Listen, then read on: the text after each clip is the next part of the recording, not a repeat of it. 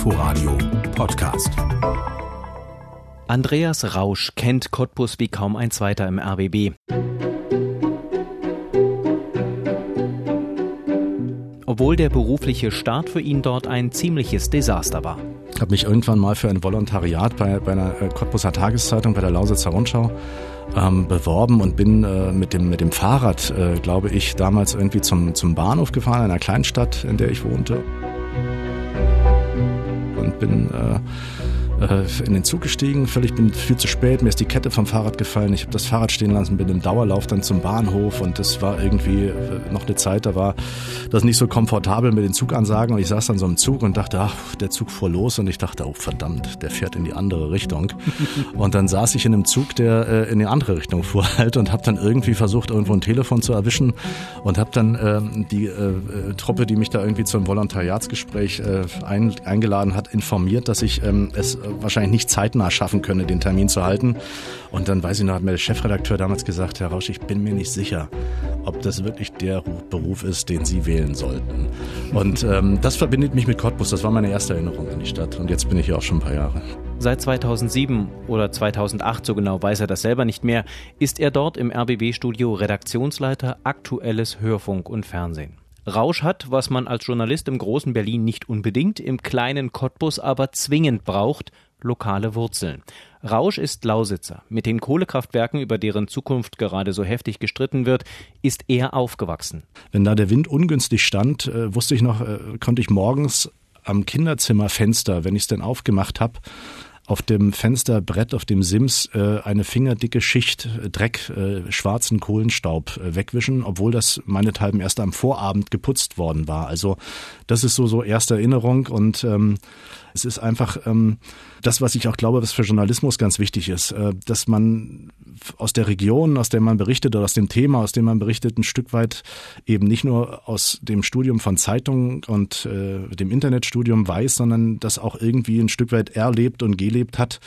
Das, glaube ich, ist total wichtig, gerade in der Welt, die jetzt immer komplizierter wird und wo man auch ganz schnell so Schwarz-Weiß-Malerei hat, ähm, da auch zu wissen, äh, wo man herkommt, damit man weiß auch äh, möglicherweise, wo es mal hingehen kann. Umso einschneidender der Moment im September 2019. Der RBB sendet live aus Cottbus. Da sind sehr viele Karten um. Wir machen gleich mal die Gegenprobe. Wer ist denn unbedingt für einen früheren Ausstieg aus der Braunkohle? Die Stimmung ist angespannt, viele Kohlekumpel sind da. Andreas Rausch steht in der ersten Reihe, zieht seine schwarze Lederjacke über der Brust zusammen. Plötzlich wird es laut. Ich verstehe Sie kaum und jetzt haben wir hier Besuch. Die lassen wir einmal durch. Genau. Aktivisten tragen Spruchbänder gegen die Abschaltung der Kohlekraftwerke ins Bild und Poster, auf denen groß RBB-Journalisten als blutige Zombies abgebildet sind. Eines der Gesichter gehört Andreas Rausch. Und da hat sich halt der Stil halt ein Stück weit verändert in den letzten Jahren und äh, das führt dann dazu, dass eben Plakate zum Beispiel durch die Stadt getragen werden. Aber das ist im Moment äh, schon schwierig, wenn dann so der Kloß im Hals hängt und man sich selbst dann so auf so einem Plakat als Zombie mit Einschusslöchern irgendwie ähm, sieht. Das ist schon, also lustig ist anders. Es war der letzte Höhepunkt einer Entwicklung, die sich abgezeichnet hatte. Der RBB und Cottbus man war sich irgendwie fremd geworden. Moderatoren wurden nicht mehr vom Taxi mitgenommen. Beim Bäcker wurde einem äh, das Brötchen verweigert äh, mit dem Verweis, wir sollten doch erstmal objektiv berichten und hier nicht so eine Stimmungsmache machen. Und so, also sowas hatte ich bis dahin auch noch nicht erlebt. Kritik an der Berichterstattung über Flüchtlinge, über Aktivitäten von Rechtsextremen auf den Straßen und auf den Rängen des lokalen Fußballvereins Energie Cottbus, über den Ausstieg aus der Braunkohle in Zeiten des Klimawandels. Im Inforadio-Podcast Die erzählte Recherche soll es heute genau darum gehen, um Cottbus und den RBB, die Geschichte einer Entfremdung. Mein Name ist Sebastian Schöbel. Andreas Rausch, wann ist denn die Stimmung in Cottbus eigentlich gegen die Medien und gegen den RBB umgeschlagen? Also das begann so im, im, mit, der, mit der Debatte um Migration, um Flüchtlinge. Da haben wir eine Sendung gemacht, ähm, das war noch 2016, die hieß äh, Spaltet die Flüchtlingsfrage die Gesellschaft. Das war so eine Debatte und Debatten liefen äh, damals im Radio immer so, dass man sehr gesittet äh, miteinander gesprochen hat, hat sich Protagonisten eingeladen. Und da begann es so, dass wir natürlich auch die lokale AfD-Spitze äh, eingeladen haben zur Debatte, weil wir natürlich auch äh, versuchen wollten, die ganze Gesellschaft zum Thema abzubilden. Und da äh, begann es so mit den ersten Vorwürfen, angerufen, ähm, dass wir dort äh, Leute nicht ausreden lassen wollen. Das ist noch relativ normal. Dann haben wir berichtet von äh, fremdenfeindlichen Demonstrationen, ähm, die in Cottbus so über ein halbes, dreiviertel Jahr immer so vier, 500 Menschen alle zwei, drei Wochen auf die Straße gebracht haben. In einer Stadt mit 100.000 Einwohnern ist das jetzt nicht so die Masse, aber immer sehr prominent im Zentrum. Und dann gab es so einen Bruch, dann gab es eine Zäsur, das war der Januar 2018.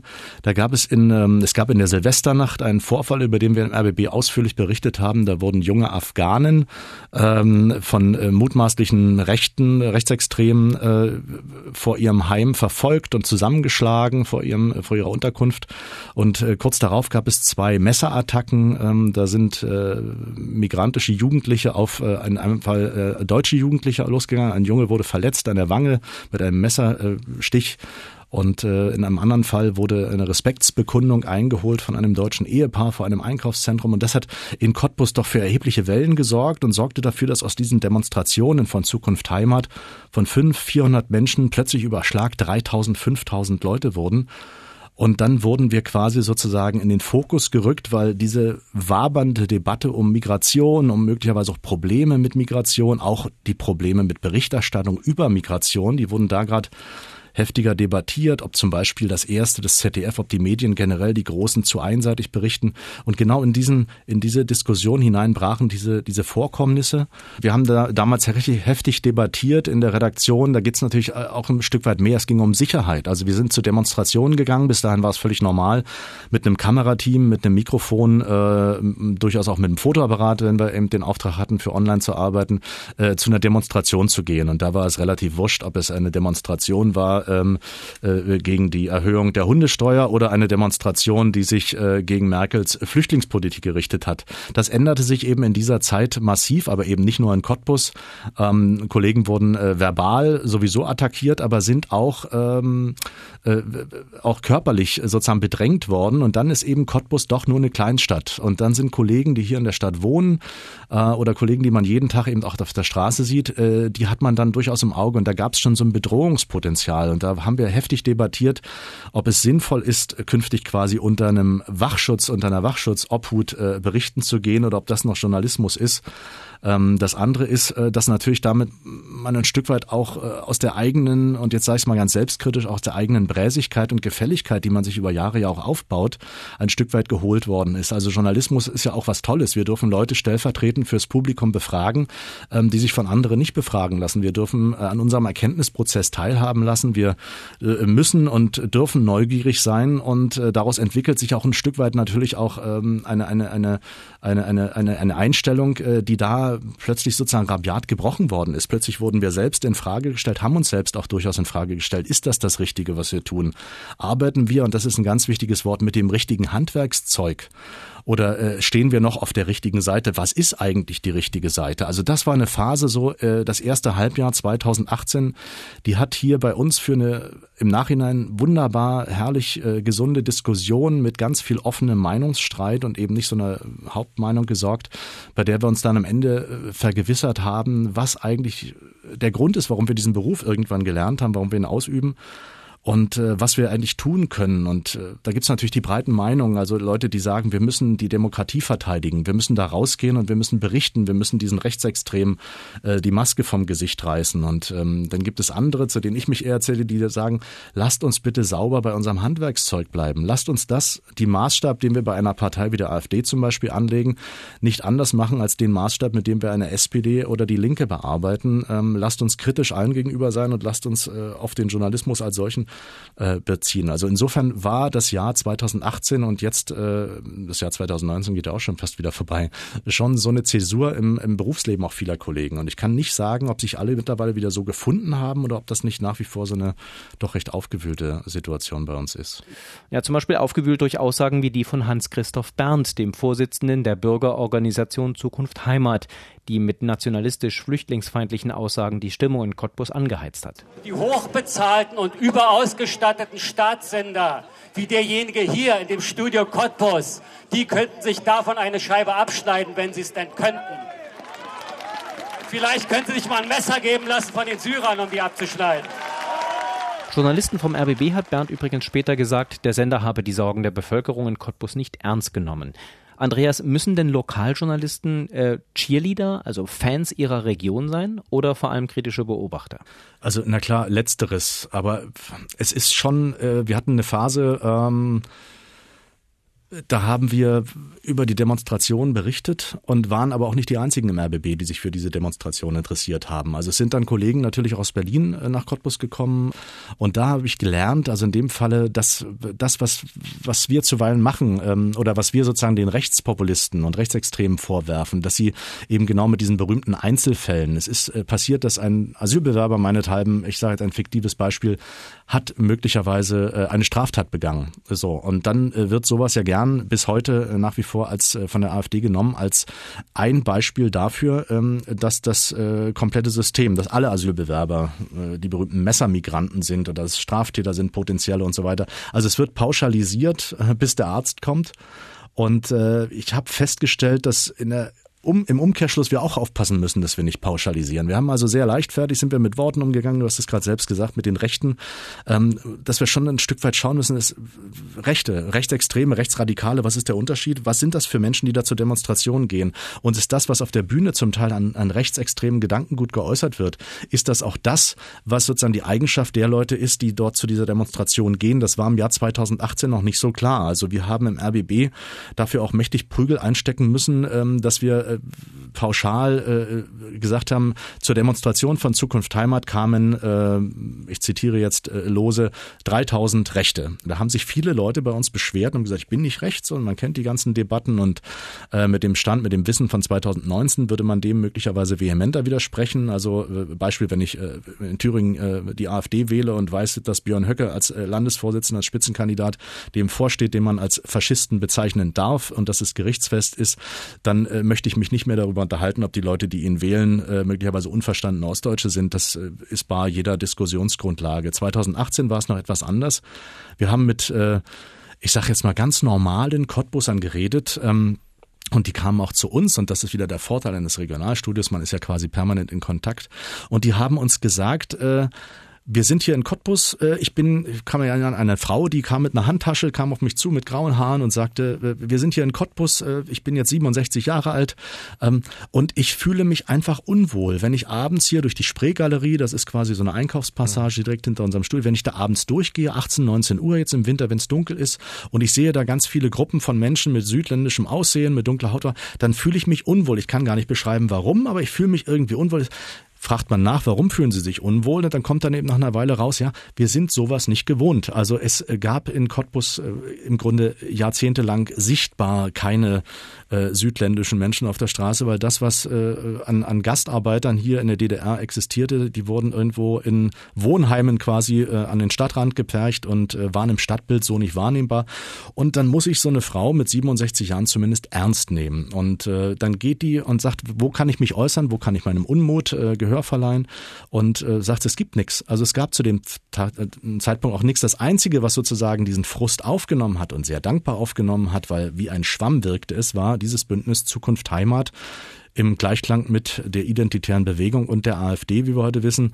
Äh, und die haben das aufgesaugt und äh, die haben die Leute zu Hunderten äh, gezogen. Familienväter mit Kindern, Omas, Opas, also Leute, bei denen man nicht im Traum beim Sonntagsspaziergang im Gesicht anschauen wird, dass die allen sofort Lügenpresse entgegenbrüllen. Mhm. Aber die Motivation dafür, also war zumindest sozusagen in den Gesprächen sehr diffus, aber zum Teil eben auch nachvollziehbar. Und aus dieser Geschichte heraus, aus diesem sozusagen persönlichen Erleben, haben wir dann ja versucht, eine Sendung zu generieren, äh, die es im RBB schon seit, ich glaube, 15 Jahren oder so nicht mehr gab, die Vor-Ort-Sendung und haben äh, versucht, sozusagen alle, äh, also diesem Unmut sozusagen ein Forum zu bieten, ein möglichst öffentlich-rechtliches Forum, ein Podium äh, und auch äh, die komplette Meinungsvielfalt, das Spektrum dann an den Tisch zu holen.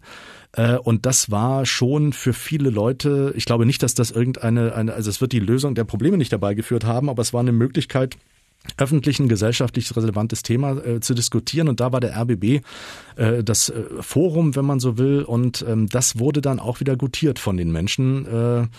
Obwohl es im Nachhinein natürlich ein ziemlich wildes Experiment war. Sich der Debatte stellen, das habt ihr im Studio Cottbus dann kurz nach dem Flüchtlingsthema auch in der Kohlediskussion getan, wieder mit einer Live-Gesprächssendung. Wie findet man denn in so einer grundsätzlichen Debatte, in Cottbus? Ja zur Kohle, nein zur Kohle, seine eigene Position. Ähm, ja, mit den Positionierungen und mit den Haltungen haben zu einem Thema ist das immer so eine Sache, finde ich. Ähm, in dem Falle ist es, glaube ich, wichtig, dass man äh, eine Debatte eben auch äh, gleichberechtigt führt. Also dass, äh, dass ich meinem Gegenüber, nur weil er zum Beispiel, bleiben wir mal bei dem Thema, klar, wenn er in der Kohle arbeitet und dort seine Brötchen nach Hause bringt, kann ich ihm nicht per se unterstellen, dass er zu dämlich ist zu begreifen, dass sich in dieser Welt schon allein wegen der Klimaerwärmung und der Bedrohung auch die mit dem Nichterreichen der Pariser Klimaziele einhergeht, dass er zu dämlich ist, das zu erkennen und nach wie vor seine Brötchen halt bei der Kohle, in der Kohle verdient. Also das per se sozusagen diese, diese Einstellung, die ziemlich plump und platt ist, aber ähm, diese Meinung wurde uns äh, auch häufiger ja, zugetragen und man hat uns gesagt, also wenn wir, wenn ihr über uns berichtet, dann sind wir sozusagen immer nur das, das Beispiel dafür, dass es eben, ähm, ja, dass wir es irgendwie nicht, dass wir den letzten Schuss nicht gehört haben. Wir haben diese Sendung gemacht, ähm, äh, wir müssen reden äh, in diesem Jahr, in diesem Herbst und eigentlich ja mit dem Anspruch, was kommt nach der Kohle und äh, wie kann es weitergehen und auch mit dem Anspruch natürlich die Betroffenen selbst zu Gehör zu bringen, die dann wiederum in einer konzertierten Aktion die Sendung so brutal gestört haben, dass man über Minuten sein eigenes Wort nicht hören konnte. Mit den besagten Plakaten, auf denen RBB-Journalisten als Zombies mit Einschusslöchern dargestellt wurden. Ich sag mal so, ich hatte in dem Moment mir gewünscht, ein Hemd angezogen zu haben mit einer etwas größeren Kragenweite. Also ich merkte schon, dass der Hals so langsam, es ist schon komisch, wenn man da so sein eigenes Konterfeier auf A1-Größe äh, äh, im Dutzend äh, über den, äh, über den Altmarkt in Cottbus, also den zentralen Platz getragen sieht. Ähm, was dahinter steckt, ist im Grunde ja so eine konzertierte äh, Marketing-Idee eines, eines, eines Vereins, der sich äh, äh, eben Pro Lausitz nennt ähm, und sich nicht unbedingt nur für den Erhalt der Kohle, aber zumindest sozusagen für die Interessensvertretung äh, der Kohlebeschäftigten hält und ähm, Bezug nimmt auf eine Satire, die im RBB lief und ich habe mal musste selbst nachschauen, weil ich hatte sie gar nicht gemacht.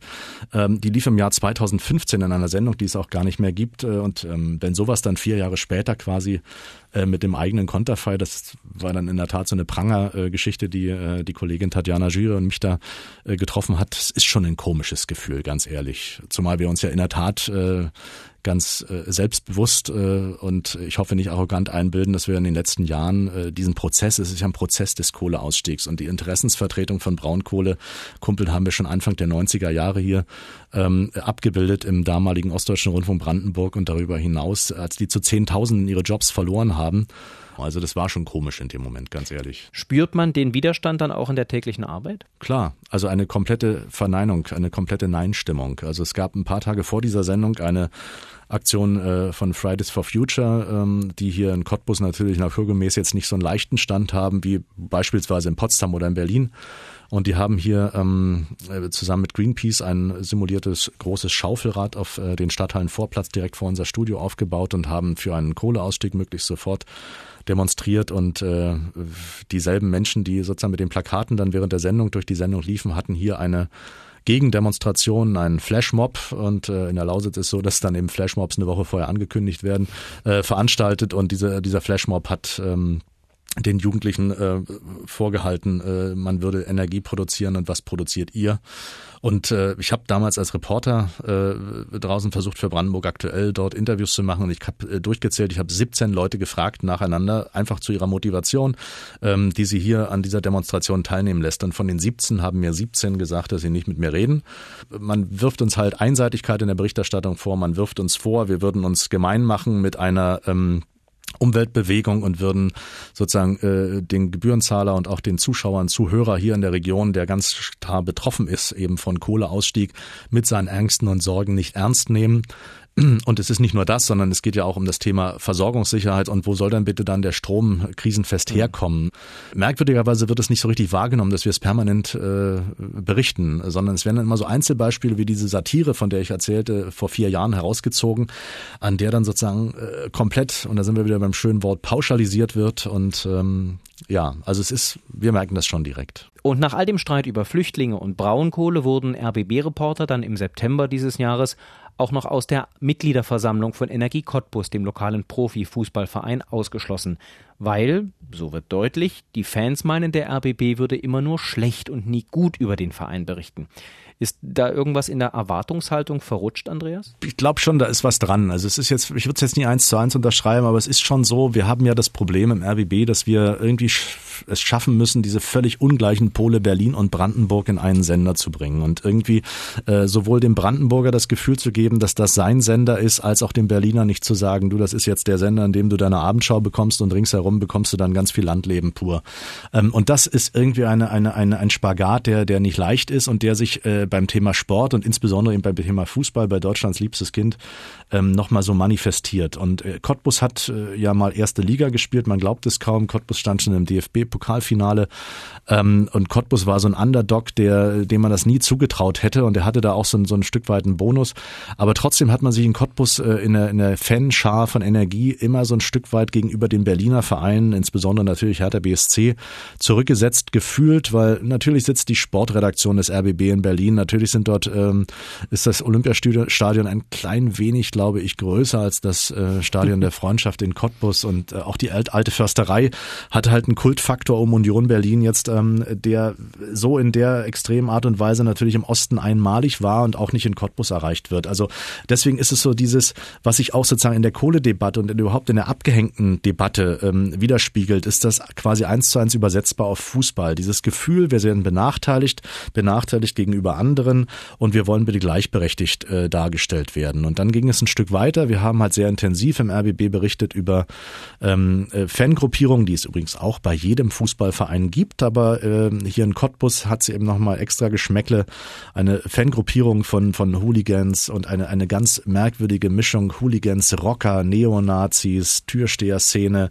äh, kriminelles Milieu hier in der Stadt, Drogenkriminalität und ähm, da haben wir relativ intensiv und häufig drüber berichtet und das kommt dann da draußen bei den Fans so an. Wir reißen uns hier den Allerwertesten auf für diesen Verein. Wir machen alles möglich. Wir schauen, dass der mit seinem geringen Etat irgendwie halbwegs überlebt. Vielleicht schaffen wir sogar mal wieder den Aufstieg in den Profifußball. Und was macht der RBB? Unser Sender, unser Heimatsender, der berichtet, wenn er denn berichtet, ausführlich über rechtsextreme Umtriebe bei Energie Cottbus, über dies, das, jenes, aber eben nicht über über das viele Schöne, was daneben äh, stattfindet. Wir haben dann später nochmal ein RBB Grillen angeboten, also eine Veranstaltung, wo wir eben ganz gezielt zu Problemen bei einer schönen Wurst äh, miteinander ins Gespräch kommen wollen. Und da hat sich auch wieder gezeigt, es macht wirklich Sinn, sich dem, die Meinung und Argumentation des Gegenübers anzuhören und eben nicht sofort zu unterbrechen und ihn zu agitieren und dann am Ende doch auf eine Basis zu kommen, wo man sich möglicherweise nicht in jedem Punkt einig ist und sich nicht in jedem Punkt mag, aber wo man dann zumindest zu dem Stadium kommt, dass man sagt, wir akzeptieren einander und äh, nein, wir berichten eben nicht nur, wenn Energie Cottbus rechtsextreme Fanprobleme hat. Du bist ja selber Lausitzer, Andreas. Ist dir Cottbus irgendwie fremd geworden? Ja, äh, das Gefühl hatte ich durchaus und das habe ich auch zuweilen noch und das hatte ich, glaube ich, vor Jahren noch nicht. Aber ich weiß gar nicht, äh, ehrlich gesagt, wenn man so ein Stück weit selbstreflektierend äh, äh, unterwegs ist, weiß ich gar nicht, ob das nicht selber an mir lag und nicht in der Region. Also dass ich äh, im Zweifel über Dinge hinweggesehen habe oder im Zweifel Dinge vorausgesetzt habe, die dann so gar nicht eingetreten sind. Ähm, wir haben, als Pegida in Dresden aufkam, äh, so 10, 15.000 Menschen auf die Beine gebracht hat. Das war der Höhepunkt, äh, ich glaube Januar 2015, bin mir nicht mehr ganz sicher. Gab es eine, eine ähnliche Veranstaltung in Cottbus, äh, gab es dann in allen Orten und die hat einmal stattgefunden konkret und dann nie wieder. Und ähm, wir haben damals in der Berichterstattung überlegt, äh, woran mag das liegen? Und dann kamen wir irgendwie in unseren Analysen darauf, dass es äh, die Zivilgesellschaft ist, die in Cottbus wohl sehr viel stärker und auch in ganz Brandenburg sehr viel stärker ist, als das in Sachsen ist, weil sie eben äh, von der Landespolitik im Gegensatz zu Sachsen sehr viel stärker gefordert worden ist, auch gefördert worden ist, gerade durch das Bündnis Tolerantes Brandenburg. Wir haben in Cottbus ein Bündnis, das heißt Cottbuser Aufbruch. Und dass das möglicherweise eben äh, solche Auswüchse wie Pegida eben nicht duldet. Und als dann, zwei Jahre später, drei bis 5.000 Menschen auf der Straße standen und es über Monate nicht mehr möglich war, in Cottbus überhaupt nur eine Gegendemonstration zu sehen. Also es gab nicht mal den Versuch einer Gegendemonstration, weil sich dieses von uns oft gelobte Bündnis nicht mehr äh, äh zurechtfand oder keine Antwort hatte auf das, was da für, auch für sie völlig ungewohnt auf den Cottbuser Straßen passierte. Also da habe ich extrem daran gezweifelt und gedacht, mit welchen Augen hast du eigentlich, wie blind warst du, wie hast du auf diese Region, wie hast du auf diese Stadt geschaut? Ähm, führt am Ende aber nicht dazu, dass man sich selbst verleugnet, sondern vielleicht ein Stück weit genauer hinguckt in der Zukunft und sich ärgert und auch einen Fehler zugeben kann. Andreas Rausch aus dem RBB-Studio Cottbus. Ich danke dir für das Gespräch. Gern. Ans Aufhören in Cottbus denkt Andreas Rausch übrigens nicht, hat er mir noch gesagt. Dafür sei Cottbus viel zu wichtig. Und das war Folge 6 unseres Inforadio-Podcasts Die erzählte Recherche. Sie finden uns in der ARD Audiothek, in der Inforadio-App unter Podcasts und bei iTunes sowie bei allen gängigen Podcatchern. Abonnieren Sie uns gerne, noch besser bewerten Sie uns und wenn Sie Hinweise, Tipps, Fragen, Anregungen oder Kritik haben, der direkte Draht zu unserem Podcast-Team ist die E-Mail-Adresse recherche.inforadio.de. Nochmal recherche.inforadio.de. Wir hören uns in zwei Wochen wieder. Tschüss, sagt Sebastian Schöbel. Inforadio Podcast.